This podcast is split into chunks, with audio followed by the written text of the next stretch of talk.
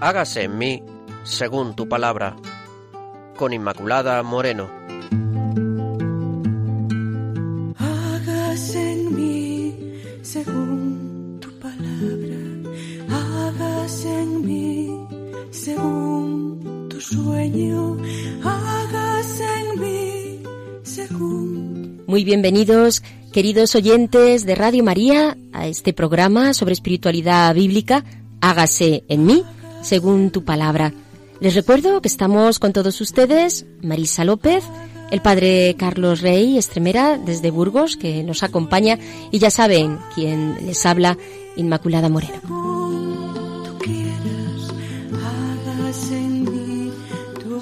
Les recuerdo que para ponerse en contacto con nosotros lo pueden hacer a través del correo electrónico hágase en mí según tu palabra arroba radiomaria.es. Repito, hágase en mí, según tu palabra, arroba radiomaria.es. Les agradecemos los correos que hemos recibido. Muchísimas gracias por su atención, porque nos ayuda mucho recibir eh, estos correos, sabiendo que la palabra del Señor se extiende por todo el mundo. Muchas gracias también a nuestros hermanos de Argentina por estar ahí. Claves para leer la Biblia.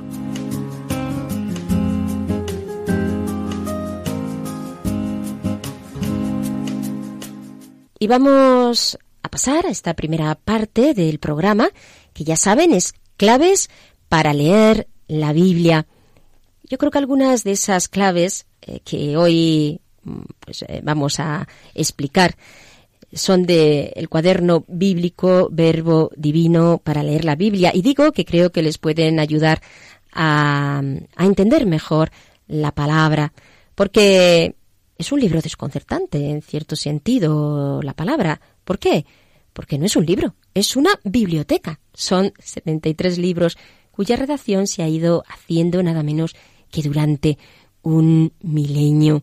Es una verdadera aventura poder profundizar y meterse en la Biblia, en el mundo del Antiguo Testamento, en la cultura y culturas y en los pueblos que aparecen en el Antiguo Testamento, por supuesto, especialmente del pueblo de Israel. Tengamos en cuenta que expresa la Biblia una vida condensada. Todos los escritos de la Biblia se nos presentan como condensaciones de la vida, como momentos de su historia convertidos en texto, de tal manera que podemos estudiar el vocabulario, la estructura. Además, es una vida interpretada, es decir, el relato de un acontecimiento no es el acontecimiento, sino más bien es el acontecimiento tal como se interpreta desde Dios. Y ahí está precisamente, porque en definitiva, en esta línea de la historia de la salvación, las cosas se comprenden luego. Y aquí tenemos esos testimonios de los propios personajes bíblicos, como estamos viendo en nuestros programas, que expresan cómo Dios les ha ido guiando de una mm, manera misteriosa. Lo que quiero decir es que cada uno de estos acontecimientos que aparecen encierra en sí numerosos sentidos que se van a ir revelando progresivamente. Luego tendremos que estar muy atentos a ver cuáles son esos sentidos de la Biblia. Y cuando leemos la Biblia, hemos, por lo tanto, de estar abiertos a percibir esos sentidos más hondos que Israel capta y que tienen, ante todo, que ver con la experiencia de Dios. En tercer lugar, además de ser una vida, hemos dicho, condensada, que se interpreta, es no un reportaje histórico, aunque claro que hay en los libros bíblicos datos que pueden aportar a la historia, pero en realidad son testimonios, son testimonios de el Dios que se mete en la historia de los hombres, que interviene en la historia de los hombres, dejando a los hombres siempre en libertad. Y aquí está lo más misterioso y a la vez entramos en esta profundidad de la sabiduría de Dios. Y así, queridos oyentes, nos expresa en realidad la palabra, la densidad de toda una vida, de esa historia que además aparece llena de literatura, literatura, porque también hay esa parte de géneros literarios, como ya hemos visto en otros programas, que eh, debemos de ver en la Biblia. Es una historia llena de maravillas. Nos dice aquí el, autor del primer eh, folleto, ya digo, de Verbo Divino. Voy a leer un texto que nos eh, aporta este autor. Dice, respecto al Antiguo Testamento y respecto a comprender que es una historia llena de maravillas, dice el Antiguo Testamento es difícil, su lenguaje, su mentalidad, sus costumbres, todo nos parece extraño, pero me pregunto si la dificultad no será todavía más profunda. Es decir, ¿qué interés puede tener todo esto para mí? Mm, fijémonos en lo que nos está diciendo el autor. Sí, pero esto, que, ¿cómo, ¿cómo se hace vida en mí? ¿Cómo se hace vida en mí? Me cuentan una historia maravillosa, que Dios actúa, que actúa a través de milagros, a través de, del Mar Rojo. Entonces, en realidad, lo que está aquí sucediendo en, todo, en todas estas historias es algo maravilloso. Es el Dios que está ahí, que está ahí y presente, más allá. Por tanto, de esos datos, es el Dios que está ahí presente y cómo el hombre sabe que es el Dios Salvador y que va conduciendo al hombre. Por eso, eh, cuando leemos las historias del Antiguo Testamento, nos damos cuenta, por ejemplo, ahora que estamos leyendo pues la historia de José, que es una historia de una familia, ni más ni menos, si en realidad eh, son los, eh, las cuestiones familiares, pues que pueden pasar también en las familias, la envidia, la injusticia, eh, las actuaciones de unos y de otros, es una historia sencilla, en este caso, cuando hablamos de los patriarcas, y ahí vemos la acción de Dios, como Dios dirige a ese pueblo, cómo Dios va conduciendo, en este caso, a José. Luego, esta palabra que se nos presenta en la Biblia es muy especial.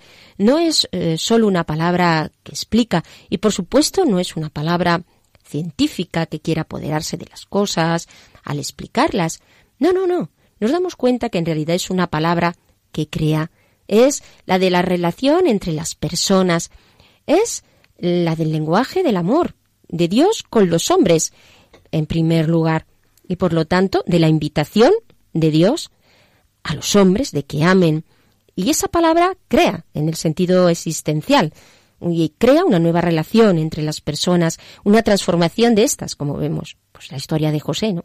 podía haber respondido con el odio, sin embargo, la transformación de su persona hace que transforme también la, la misma existencia del pueblo de Israel, que gracias a ese perdón mm, el Señor utiliza a José para salvar a su pueblo. Por eso siempre es una palabra que interpela y que está interpelando una respuesta. La palabra de la Biblia es de este tipo. La ley eh, es del Señor, pero no es esa ley como una especie de, de código de circulación de carácter arbitraria. No, no. Es una palabra interpelante. Y ahí está. Por eso eh, siempre se establece en esta cuestión personal. Y siendo conscientes de esto, también tengamos en cuenta que hay un contexto, un contexto histórico, y este contexto histórico pues nos ayuda también a entender eh, a estos personajes, los personajes bíblicos, en este caso. Sí, tenemos en el caso del pueblo de Israel, pues un pueblo que está condicionado por la situación geográfica. Em, estamos en el Medio Oriente. Los mares, los desiertos, las montañas hacen pues, que la vida tenga que situarse en unos territorios precisos con una historia precisa. Por ejemplo, cuando eh, en el caso del Antiguo Testamento el escenario es Egipto, bueno, pues el pensamiento egipto está muy marcado por su, por su geografía. El egipcio vive en un país luminoso, donde cada mañana aparece el sol, que es además radiante, y por lo tanto eh, indica que este hombre es optimista, porque cuando la tierra se seca se sabe que el Nilo pues vuelve a inundarla, que hay periodos fijos que llevan consigo el agua, la fertilidad, la vida, y así brota este temperamento. El temperamento egipcio es optimista, ya digo, los dioses eh, que concibe pues son dioses, son dioses buenos, cree por lo tanto, que después de la muerte hay una vida, hay una vida eterna.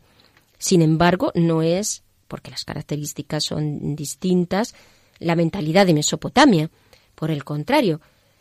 ¿Por qué? Porque es pesimista. ¿Y por qué? Pues porque los habitantes de esta región viven en un valle donde son imprevisibles las riadas. Las riadas provocan diluvios, de los que se han encontrado luego pues muchas huellas en, las excavaciones arqueológicas en las mesetas de Irán actual pues bajan a veces tribus hambrientas mientras que en el desierto de Arabia pues surgen eh, también eh, nómadas. Por eso aquí hay una diferencia grande. El hombre se presenta como el mortal que está pues con miedo con agonía con, con sufrimiento. Y es más bien su carácter triste. Vemos, por lo tanto, también cómo se expresan y surgen estos textos, que son los textos relacionados con la creación y formas de concebir cómo se ha realizado esa creación, cosmogonías, que de alguna manera también algunos de ellos influirán a la hora de que el autor bíblico lo, lo exprese. Tenemos, por otra parte, también, junto con ellos, el pensamiento cananeo. Es conocido después de los descubrimientos de la antigua Eugarit, estos descubrimientos nos hacen comprender que esta civilización se sitúa pues hacia el año 1500, en la época de los primeros descendientes de Abraham. Aquí hay una diferencia también donde eh, había también otro tipo de cultos y de esto también entendemos por tanto eh, el mundo de los de los patriarcas y cómo eh, había en este en este sentido otro tipo de respuesta a lo que el mundo expresaba que debía de, de, ser. De aquí, por tanto, queridos oyentes, que a la hora de leer también los textos bíblicos tengamos que entender también todo esto. Y todo esto nos ayuda a entender los, los, los textos. Eh, repito un poco lo que hemos visto en esta, en esta parte. Primero que se trata en el caso de la Biblia, pues de una biblioteca, no de un solo libro, ya lo, ya lo saben, es una vida condensada, condensada en el sentido de que son momentos de la historia que están convertidos en textos. Y claro, pues eh, se pasa de una tradición oral muy rica a, a los textos. Y por otra parte también es una vida que se interpreta a la luz de la experiencia de Dios y no se trata de una historia, no son libros históricos en el sentido de que buscan la objetividad del hecho histórico, sino que en la mayoría de los casos, pues lo que ofrecen es este testimonio real de, de toda una vida que se expresa con toda esta densidad y, y, a la hora de expresarlo por escrito también hay que tener en cuenta todo eh, el aspecto literario de estos de estos textos. Y que por otra parte sobre todo en estas historias de los patriarcas que vamos viendo son historias sencillas. Eh, por ejemplo en el caso de José quiero decir eh, historias de familias son historias familiares donde el Señor se hace presente y que por tanto también pues para entender estas historias eh, familiares hemos también de tener en cuenta ese contexto histórico que hemos eh, situado pues en, eh, en el marco de lo que es el pensamiento egipcio, el pensamiento mesopotámico y también el pensamiento cananeo.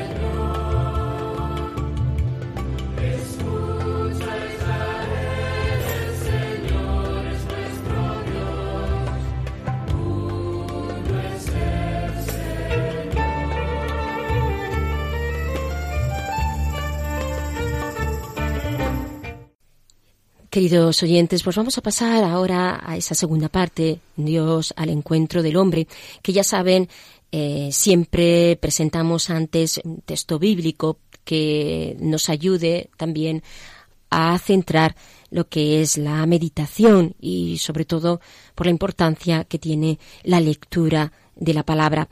En este caso, Marisa, como ya saben, nos va a leer del capítulo 41 del libro del Génesis y también una parte del capítulo 39. Escuchamos. El faraón tuvo este sueño. Estaba junto al Nilo, y del Nilo subían siete hermosas y gordas vacas que se pusieron a pastar entre los juncos de la orilla.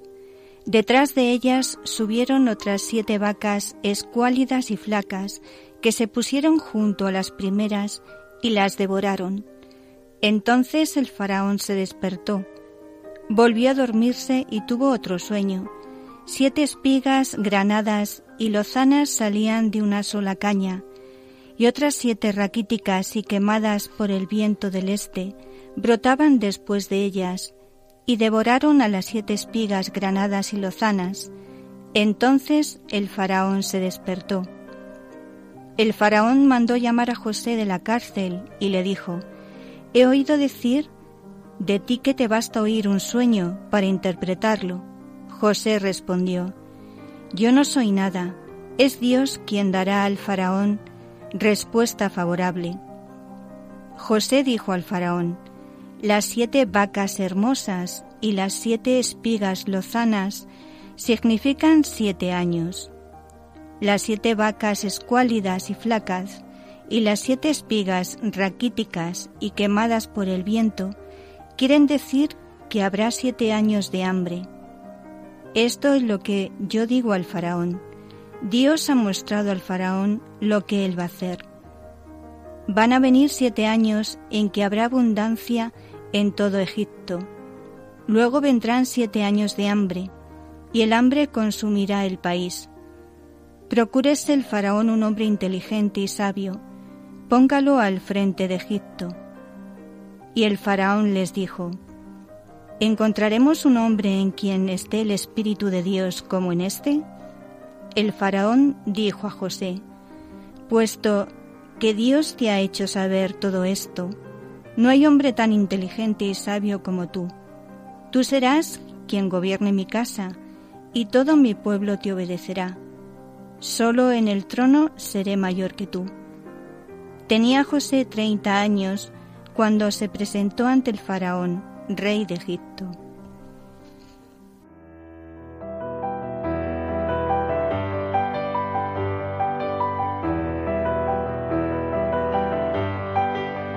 Dios al encuentro del hombre.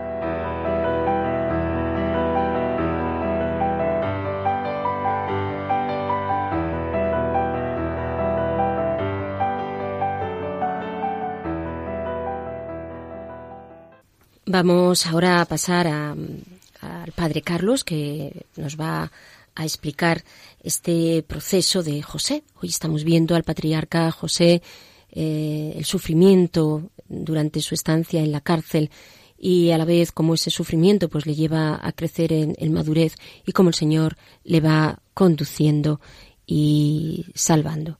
Escuchamos la predicación del padre Carlos Reyes Tremera. Queridos oyentes de Radio María, sed bienvenidos a nuestro segundo programa sobre José, que he titulado En el vientre de la tierra. Qué alegría poder pasar un ratillo con vosotros hablando de las cosas de Dios. Ojalá este encuentro sea para vosotros motivo de gozo, como lo es para nosotros. Hace dos semanas os advertía de que, a diferencia de otros programas, en esto sería el mismo José quien nos contaría su historia. Darle a José la palabra es evidentemente un recurso literario para más hacerlos más interesantes y atrayentes. Es por lo tanto una ficción, pero una ficción muy útil, porque nos lo aproxima, lo pone a nuestro alcance y lo actualiza. Y sin más dilación, le paso la palabra a José. Queridos radio oyentes, Un saludo muy afectuoso a quienes me escucháis por Radio María. Soy el patriarca José. Ya estuve con vosotros en nuestro primer programa, ¿recordáis? Entonces os hablé de la preferencia de mi padre por mí y de cómo mis hermanos, ofendidos por mi orgullo y prepotencia, me lanzaron a un pozo y me vendieron a unos mercaderes. En Egipto trabajé como esclavo en casa de Putifar y allí sufrí el acoso de su mujer, desgraciado episodio que acabó con mis huesos en la cárcel. Retomo aquí mi relato. Qué lugar horrible, putrefacto y maloliente. Qué oscuridad, unas veces silenciosa, otras poblada de gritos, palabrotas e imprecaciones. Qué soledad tan brutal. Estaba enterrado vivo Lloré mi desgracia y me invadió la desesperanza. Mejor habría sido, pensé, que Putifar me matara. Entré en una crisis mucho más profunda que la vivida en el desierto. Mi único horizonte vital eran aquellos muros y la podredumbre, ambiental y humana que me rodeaba. Musité entre lágrimas el Salmo, el Salmo 25. Dios mío, en ti confío. No quede yo defraudado. Que no triunfen de mí mis enemigos, pues los que esperan en ti no quedan defraudados. Recuerda, Señor, que tu ternura y tu misericordia son eternas. Acuérdate de mí con tu misericordia. Por tu bondad, Señor, dame vida. Ensancha mi corazón oprimido y sácame de mis tribulaciones mira mis trabajos y mis penas y perdona todos mis pecados. El alcaide de la cárcel se interesó por mí. Estaba bien informado de las tareas que yo había desempeñado en casa de Putifar, por lo que no lo dudó. En poco tiempo me confió todos los detenidos que había en la cárcel. Todo lo que se hacía allí lo hacía yo y él no controlaba absolutamente nada de cuanto yo administraba. No me lo podía creer. Se repetía lo que me había pasado con Putifar. ¿Cómo era posible? Sentí una frágil luz penetrando y brillando en el desierto de mi corazón y levanté la vista hacia la única grieta por donde entraba un rayo de luz. La palpaba. En su debilidad era más fuerte que las tinieblas pues las atravesaba y vencía sin que éstas pudieran oponerle resistencia. Sentí disminuir mi angustia. Mi cuerpo postrado en la tierra se fue erguiendo e incorporando. Dentro de mí, una fuerza que no era mía me impulsaba a vivir. Dios está conmigo, pensé, y su vida fluye en mí. Gracias, Yahvé, gracias, exclamé seguro de que Dios era más fuerte que la cárcel. Tiempo después, el faraón mandó a la cárcel a su copero y a su panadero mayor. Como yo estaba a cargo de todo, me tocó atenderlos. Un día por la mañana los vi con mala cara y les pregunté el motivo. Hemos tenido un sueño cada uno, me dijeron, y no sabemos interpretarlos. Me salió decirles, es de Dios el sentido oculto de los acontecimientos. Contádmelos. Me sorprendí de lo que acababa de decir. Mis hermanos me habían traicionado, Putifar me había condenado, y yo había pasado por fuertes crisis, pero en ningún momento había reflexionado sobre el sentido de hechos tan terribles. Ahora, sin saber cómo acababa de afirmar que todos los sucesos tienen un sentido oculto, que sólo Dios conoce, y pedí a mis compañeros que me contaran sus sueños para hacérselos saber. ¿Quién era yo para decir eso? Y sin embargo no tenía dudas. Insistí, contádmelos. Me veía tan cambiado. Recordé mi orgullo y mi prepotencia ante mis hermanos. Ya no me veía superior a nadie, sino con el don de entender los designios de Dios, me sentí amado por Él con predilección, pero no para mi regodeo, sino para ayudar a estos hombres. ¿Qué me había sucedido? Era como si de un salto hubiera pasado a ser lo que no era antes, pues aquello que estaba en mí no provenía de mí. Ellos me contaron sus sueños y yo les revelé lo que se me daba a conocer. Dentro de tres días te devolverá el faraón a tu cargo, le dije a uno. A la vuelta de tres días te colgará el faraón de un madero, le dije al otro. Y así sucedió. Estaba en la cárcel, en el sitio de los detenidos del rey, de modo que pensé que la vuelta del copero a la corte podría ayudarme a salir de allí. A ver si te acuerdas de mí cuando te vaya bien, le dije. Hazme el favor de hablar de mí al faraón para que me saque de aquí, añadí. Pero él se olvidó. Así somos los humanos. En cuanto nos va bien, nos olvidamos de quien sufre y hasta de quien nos ayudó. Mi estancia en la cárcel habría sido eterna si no fuera porque dos años después también el faraón soñó. Fue entonces cuando el copero se acordó de mí y esto dio a mi vida un rumbo insospechado. ¿Casualidad? ¿Suerte? ¿O Dios que nos cuida?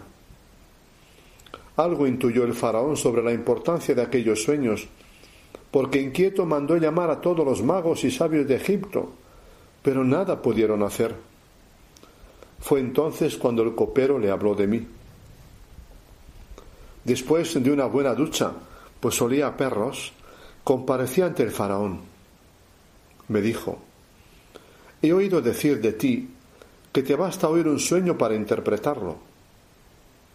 El faraón ponía el acento en mi persona, por lo que tuve que puntualizar sus palabras. No hablemos de mí, maticé, que sea Dios quien responda al faraón. No era yo quien iba a resolver el enigma, sino Dios. Yo solo tenía que dejar a Dios que se manifestara por mí. Él era el protagonista, yo solo su mediación. Aquellos años de oscuridad y sufrimiento habían cambiado los cimientos de mi vida. Ya no me apoyaba en mí mismo y mis dotes, sino en Dios y sus dones. Por eso no dejé al faraón poner el acento en mi persona. Tenía que dejar claro, me entendiera o no, que era Dios el protagonista de sus sueños, de mi interpretación y de los acontecimientos que se anunciaban. Este había sido el mejor fruto del largo y doloroso proceso vivido en los años de mi esclavitud y cárcel. La vida real había desmontado mis fantasías, esquemas y certezas tan frágiles y caducos, y me había propiciado el espacio y tiempo necesarios para que la vida de Dios creciera en mí hasta configurar todo mi ser, sentimientos, pensamientos, palabras y acciones. El faraón me contó sus sueños, el de las vacas, siete gordas y siete macilentas, y el de las espigas, siete buenas y siete flacas. Mi respuesta fue clara y concisa. El sueño es uno solo, le dije. Dios anuncia al faraón lo que tiene previsto hacer, e insistí. Dios ha mostrado al faraón lo que tiene previsto hacer. Y una vez más, y una vez más, la cosa es firme de parte de Dios y Dios se apresura a realizarla. De tres formas diversas le dije lo mismo porque así se me había iluminado y añadí, ahora pues, fíjese el faraón en algún hombre inteligente y sabio y póngalo al frente de Egipto para recoger y almacenar el comestible de estos años buenos en previsión de los años de hambre que habrá en Egipto. Respondió el faraón, ¿Acaso podremos encontrar otro hombre como tú que tenga el Espíritu de Dios? No puede haber sabio como tú. Tú estarás al frente de mi casa.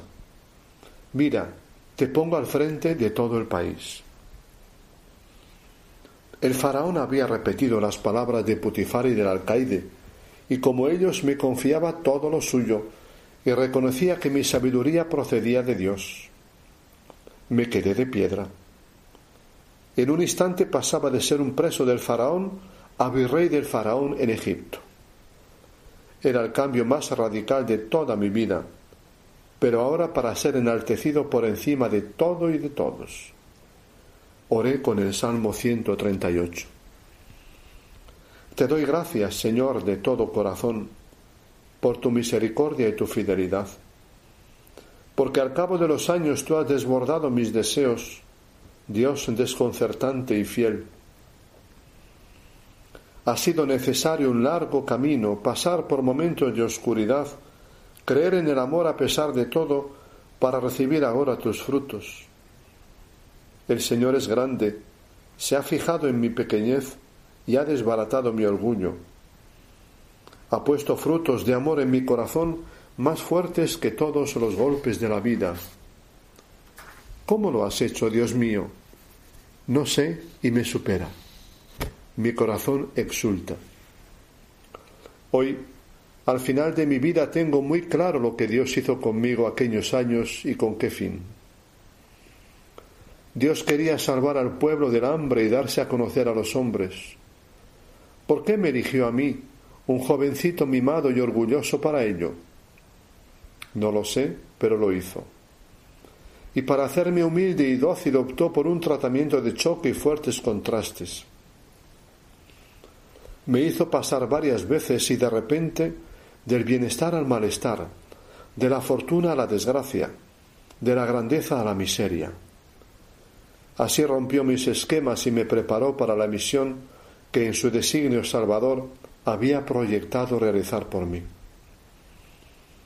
Me concedió además dos grandes cualidades, que al principio consideré mías, pero que después descubrí que eran dones de Dios. La capacidad de interpretar sueños, es decir, de captar el sentido oculto de los acontecimientos y mi buen hacer. Ambas me las concedió en vista de mi misión. Durante casi la mitad de mi vida yo había sido vendido como esclavo, vivido como tal, acusado de acoso sexual y condenado a la cárcel. En este tiempo conocí el odio, la envidia, la arbitrariedad, la injusticia, la soledad y el abandono. Corrí riesgo de muerte, fui considerado mercancía, Sufrí y pasé por periodos de crisis, angustia e incertidumbre. Pero no solo no me venció la desesperación, sino que Dios me cuidó, me guió y me concedió sus dones, transformando la desgracia y el sufrimiento en confianza y docilidad a Él. Concluyo aquí, mis queridos oyentes, mi exposición de hoy. Dentro de dos semanas os hablaré de mi misión en Egipto, que tuvo dos ámbitos muy claros. Administrar la crisis alimentaria en Egipto y cuidar de los míos para la sanación de sus corazones culpabilizados por lo que hicieron conmigo. A esto dedicaré el próximo programa. Que la paz del Señor esté con vosotros y os acompañe siempre. Hasta luego. Muchas gracias, eh, Padre Carlos. Eh, les recuerdo que pueden ustedes participar de este programa a través del correo hágase en mi según tu palabra arroba radiomaria.es.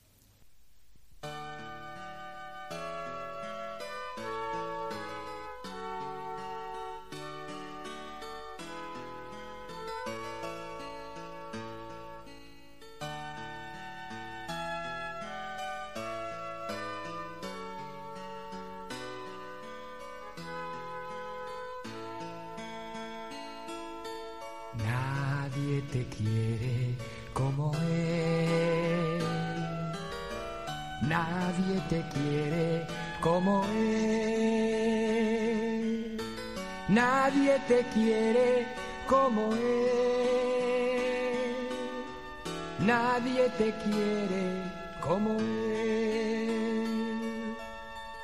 Jesús te quiere como eres. Solo Él conoce tu verdad. Siempre a pesar con Jesús puedes contar. Siempre a pesar de los pesares, con Jesús puedes contar.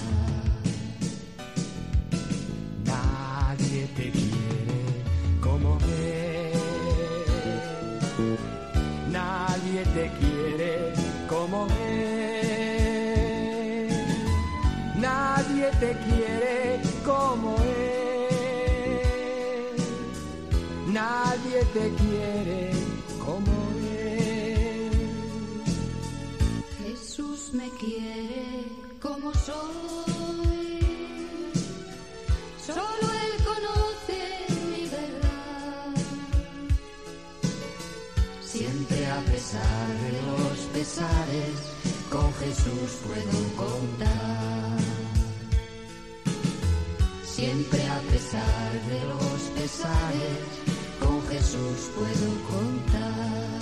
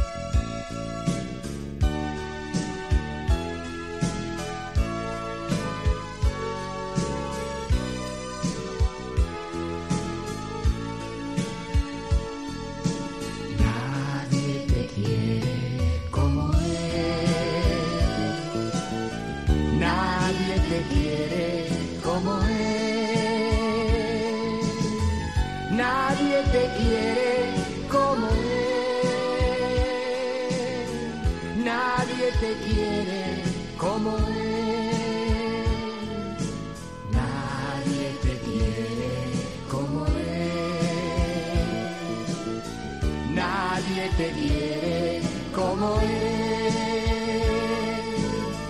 Nadie te quiere como Él.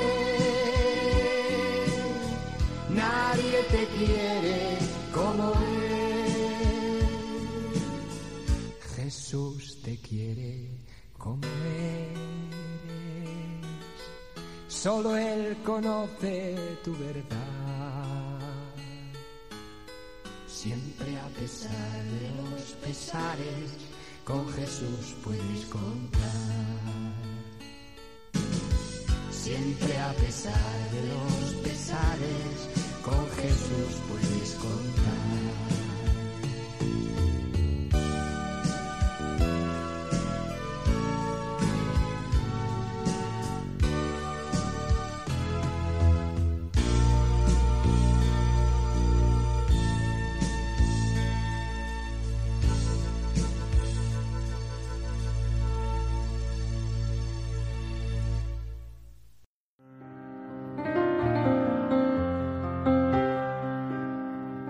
Rincón Bíblico.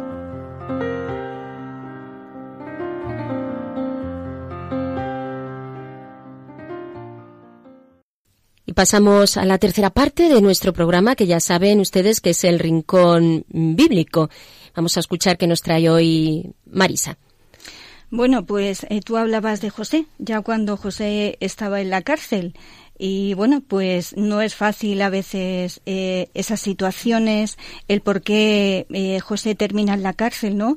Y cuántas veces eh, hay personas que están en la cárcel muchas veces eh, por injusticia, otras veces pues porque han cometido un, un delito y tienen que estar ahí, ¿no? Pero eh, todos estamos llamados a perdonar. Eso es lo bonito, perdonar. Hoy vamos a ver cómo el perdón es un acto de voluntad y también perdonar es disculpar. Seguimos con el folleto de Jesús sana tu corazón y dice lo siguiente: El perdón no es un sentimiento, sino una elección, un acto de voluntad. Si debo esperar a sentir dulzura u otros sentimientos positivos para empezar a perdonar, esperaré toda la vida. Hoy la vida de muchas personas parece guiada solo por el sentimiento, siento o no siento. Es la continua referencia de muchos que se basa al sentimiento del momento y toman sus decisiones. Cuando una persona me hace daño, está claro que no estoy bien, que experimento amargura y otras cosas. Para perdonar no debo esperar que esta amargura cese. Debo deci decidir obedecer a la palabra de Jesús que me invita a perdonar. setenta veces siete al hermano que peca contra mí. Cuando decido perdonar, ya he empezado a perdonar. Jesús lo manda, y si quiero seguirle, debo obedecer a este mandamiento, que es uno de los más importantes. Por lo tanto, es sobre la voluntad y no sobre el sentimiento donde debo plantear mi perdón. Y también perdonar es disculpar. En Lucas 23 eh, el texto dice, Padre, perdónales porque no saben lo que hacen. Jesús perdona a sus asesinos y los disculpa. Disculpar, disculpar significa defender a los que no han hecho, nos han hecho daño. Disculpar significa no condenar. Disculpar significa hacer partícipe a mi inteligencia en el perdón. No saben lo que hacen. ¿Por qué disculparlo? Porque el que hiere es un pecador como yo, es un herido como yo, que hiere a otro. Él también ha padecido heridas, no se ha curado y así hiere a los demás. Este hermano o hermana ha sido redimido con la sangre de Cristo. Jesús también ha dado su sangre por él. Cuando intento disculpar, si no la acción, al menos la intención a la persona, mi corazón se pacifica, porque entiendo que quien me ha herido es más desgraciado que yo. Sí, exactamente así, quien hace daño sufre más que quien lo padece. Por esto debo tener compasión.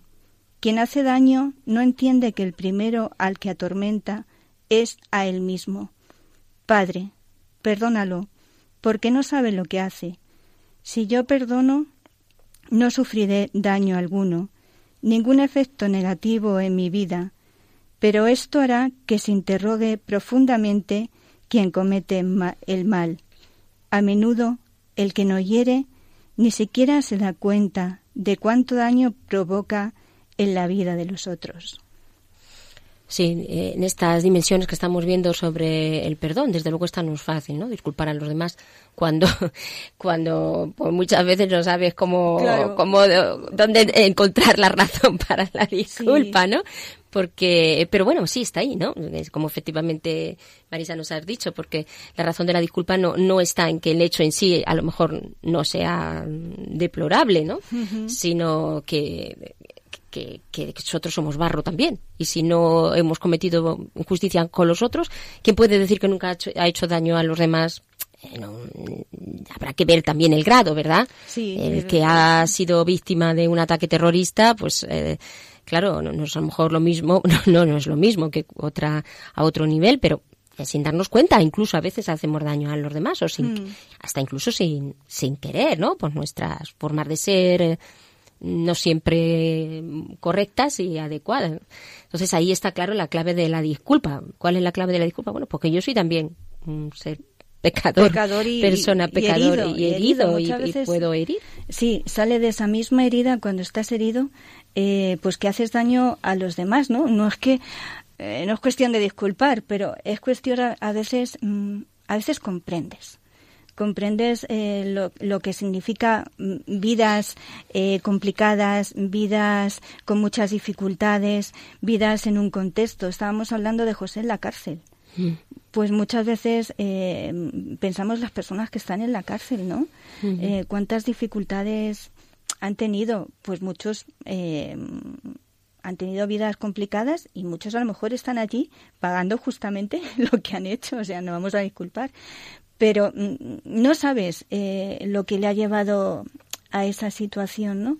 Y, y por eso también qué bonito que incluso en la cárcel se practique ese perdón. Cuando el Papa el año pasado eh, decía el año de la misericordia, como decía que cada puerta de la cárcel, cada eh, recinto tenía que ser como como ganar ese jubileo, ¿no? Porque también era una puerta de la misericordia abierta, ya que ellos no podían salir, pero que también ellos se sintieran con ese perdón de Dios, ¿no? Hasta, hasta, hasta esos sitios tan horrorosos o tan horribles que, podemos, que podamos ver o, sentir o, sentirse ellos metidos, Dios perdona. Dios es misericordioso. Y, además aquí hay algo muy bonito como esa soberbia que aparecía al principio un, tanto en la vida de José, ¿no? Por todos los dones que Dios le había dado. Pues cómo José va tocando fondo, va tocando fondo en la humildad, cómo Dios le va conduciendo a la humildad, ¿no? Hmm. Y en la cárcel es un momento donde realmente él eh, toca ese fondo en medio de mucho sufrimiento porque él era injusto, es decir, él estaba en la cárcel por todo lo contrario, es decir, estaba en la cárcel por ser fiel a Dios, por, por, por no ceder a, aquella mujer que, que no tenía precisamente unos pensamientos muy castos sobre él. Y entonces por esa razón estaba, estaba en la cárcel, ¿no? Entonces, claro, era inocente, no, no tenía por qué pasar eso. Pero cómo Dios incluso se sirve de eso, pues para llevarle al fondo de, de la humildad y para bendecirle mm, después de una forma tan sobreabundante como, como lo hizo, multiplicando esas capacidades que les había, le había dado y que le había dado por una razón y para, y con una misión, claro, porque él tenía una misión, pero como ese sufrimiento también nos madura. Muchas veces es una forma yo creo, como tú dices, eh, el tema de la humildad, ¿no? Porque cuando tocas fondo, realmente tocas fondo, es cuando realmente ya dejas de pelear no sé si contigo mismo, si con Dios o con quién, ¿no? Dejas de pelear porque, eh, como supongo que eh, en ese momento esa situación hasta te sobrepasa, ¿no? Como diciendo, bueno, ¿y yo qué hago aquí? Eh, de pronto esta mujer que se pone ahí a decir cosas que no son y yo te miro en la cárcel, si soy inocente, una, una injusticia, ¿no? Como muchas veces tantas injusticias que nos pueden pasar en nuestra vida, ¿no? A lo mejor no, nosotros no tenemos que, no vamos a la cárcel, nunca se sabe lo que puede pasar, ¿no? Pero hay, injusticias en nuestra vida que dices, bueno, Señor, y esto sí me ha venido y, yo no, no he hecho esto para que me caiga esta injusticia sobre nosotros, sobre la persona, ¿no? Pero es verdad como Dios eh, va, va haciendo su obra, va tejiendo su obra para conducir justamente en la historia que tiene con cada persona, ¿no? Y esto realmente es, es, admirable de ir viéndolo. Y aquí también vemos cómo es una, una, de la, una de las claves para perdonar es la humildad. Yo creo que los corazones humildes mm. son realmente los que, los que perdonan, los que perdonan, porque el corazón soberbio, ¿cómo vas a perdonar si estás ahí encerrado en tus razones, muchas veces en tus razones? Claro, y para perdonar tienes que dar un salto desde la razón a la, a la fe. Total. Y, y eso, pues, no, no, no, no, no es de nuestras fuerzas de donde sale, sino de Dios, pero sí de nuestra voluntad para decir, mm, bueno, ya que hago un acto desde la fe y, y, y punto, no me voy a encerrar en mis razones porque entonces si no, claro, pues nunca vamos a ese, no, nos pasa el Señor a ese otro nivel. Y luego va con la disculpa, eh, eh, pues porque el Señor te hace entender, eh, desde lo que tú has vivido, te hace entender al otro. Entonces, cuando tú entiendes, pues es verdad que te sale esa disculpa porque también tú has visto hasta dónde eres capaz de llegar, ¿no? Entonces, pues al final eh, es como esa compasión, ese comprender al otro, caminar con el otro desde, desde el amor, eh, como dice San Pablo, el amor todo lo entiende, todo lo disculpa, todo lo perdona, al final la clave es, es el amor. Pues queridos oyentes, nos quedamos con esta clave tan importante para nuestras vidas. Y no lo olviden. Y no olviden tampoco encontrarse con nosotros en nuestro próximo programa de Hágase en mí según tu palabra. Hasta el próximo encuentro.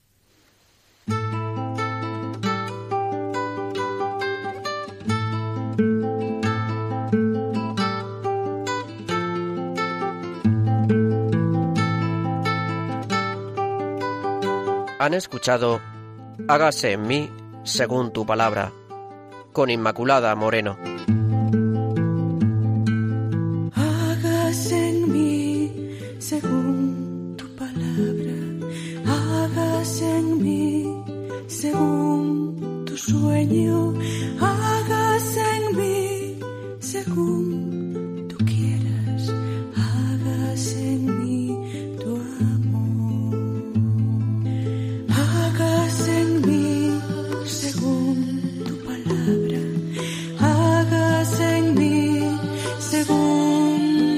en